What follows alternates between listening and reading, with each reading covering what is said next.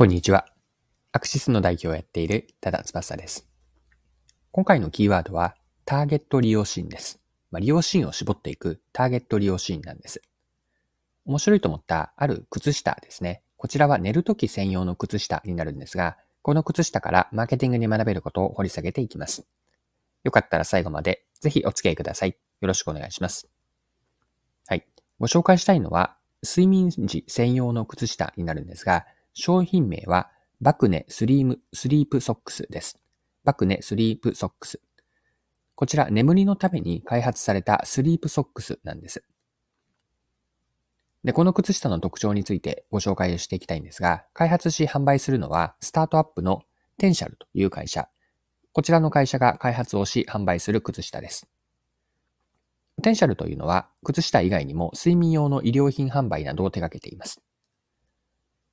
で、バクネスリープソックスの特徴は、特殊な紡績加工で蓄熱効果、熱を溜める効果ですね。蓄熱効果を高めて、足元はメッシュの編み方で通気性を確保しています。これによって血行促進や疲労感の解消を期待できる靴下です。販売販売価格は3300円で、女性向けと男性向け両方があります。はい。ちょっとこれいきなりの質問になるんですが、冬の寒い日の夜に、まあ、靴下を履いたまま寝ることってされているでしょうか？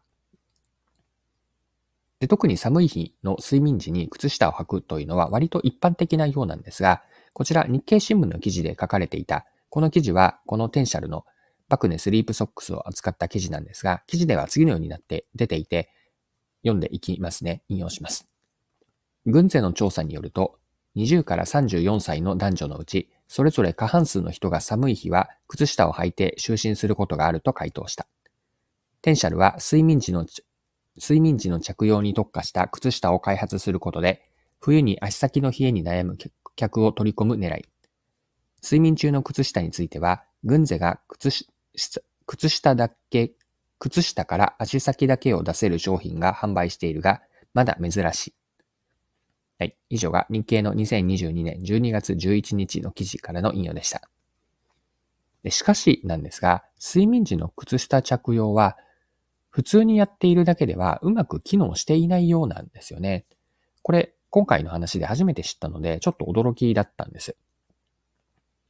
で興味深いと思ったので、詳しく先ほどの記事からまた見ていくんですが、どういうふうに機能していないのか読んでいきますね。もっとも靴下を履いて寝ると足の裏の発汗が促されて冷えが助長されかねない。一方、温まりすぎると入眠時に必要な体温の低下が妨げられる恐れがある。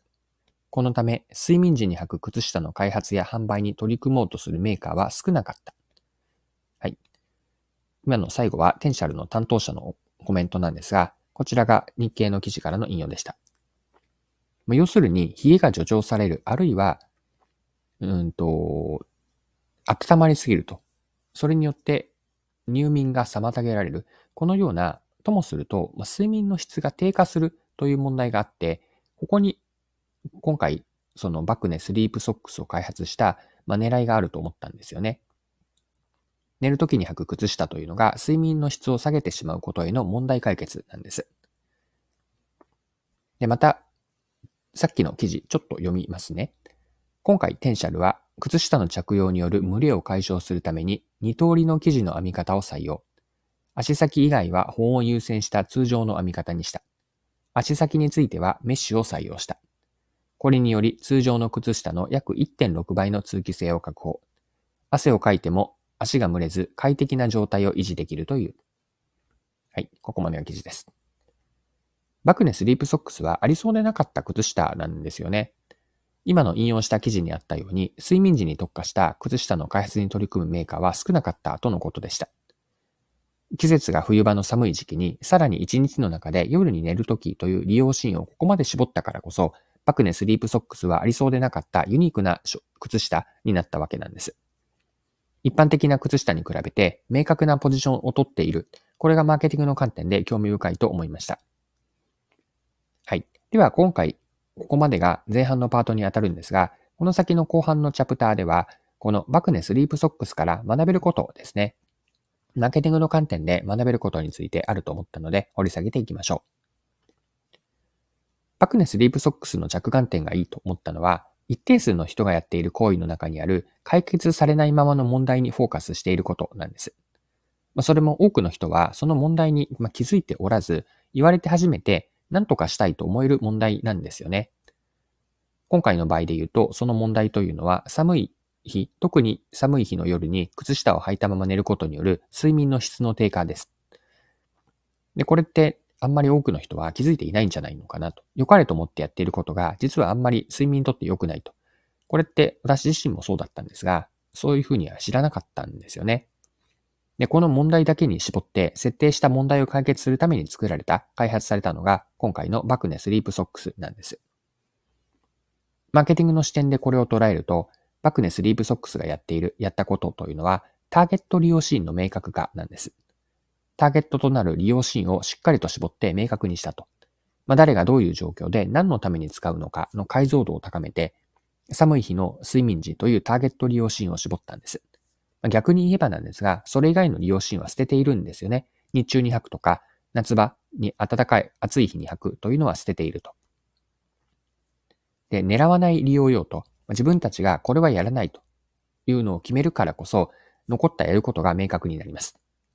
ま、それによって商品開発、マーケティングから販売まで、これらの活動において一貫性のあるものになっていくと。まず最初にお客さんを絞っているだろうし、さらにターゲット利用シーンまで明確にしようと。これを今回の学びとして残しておきたいメッセージになります。そろそろクロージングです。今回は冬の寒い日の睡眠専用の靴下ですね。商品名、もう一度言っておくと、バクネスリープソックス。こちらを取り上げて学べることを見てきました。最後に学びの部分ですね。もう一度まとめとして振り返っておきましょう。一言で言えば、ターゲット利用シーンを明確にする重要性と、このような話だったんですが、自分たちの商品またはサービスは何の問題を解決するのか、誰がどういう状況で何のために使うのかの解像度を高めるといいと考えます。